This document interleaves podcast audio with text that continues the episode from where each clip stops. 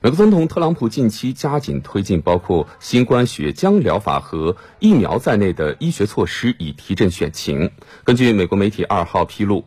总统特朗普正式接受共和党总统候选人提名当天，美疾控中心已经向全美的五十个州发送了多份文件，要求为最早十月份分发新冠疫苗做好准备。对此呢，一些美国专家担忧，特朗普政府有意赶在十一月三号总统选举之前分发新冠疫苗，有将公共卫生事故政治化之嫌。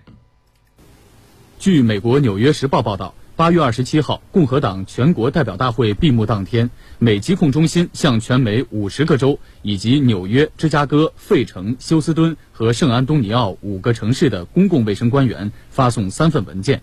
阐述疫苗 A 和疫苗 B 运输、存储、注射等方面的技术规范。文件称，这两种疫苗需要在数周内接种两剂，将在医院、移动诊所等场所免费优先为新冠病毒易感高危群体接种。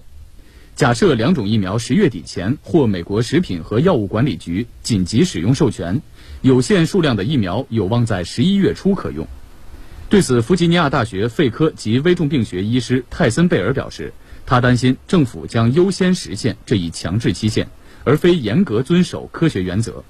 亚利桑那州流行病学家萨斯基亚波佩斯库直指政府所设时间表将公共卫生事务政治化，可能引发潜在安全后果。非常让人担忧。此前，由美国国家卫生研究院召集专家组成的新冠治疗指导意见小组一号认定，用康复者血浆治疗新冠患者的方法迄今缺乏足够证据支撑，不应将其视作新冠标准治疗程序。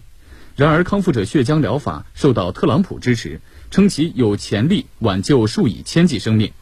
在此压力下，联邦食品和药物管理局八月底已发布紧急使用授权，允许使用这种方法治疗新冠住院患者。有媒体指出，包括紧急授权使用新冠血浆疗法在内，联邦食品和药物管理局已有多项抗疫举措涉嫌遭遇过度政治推广。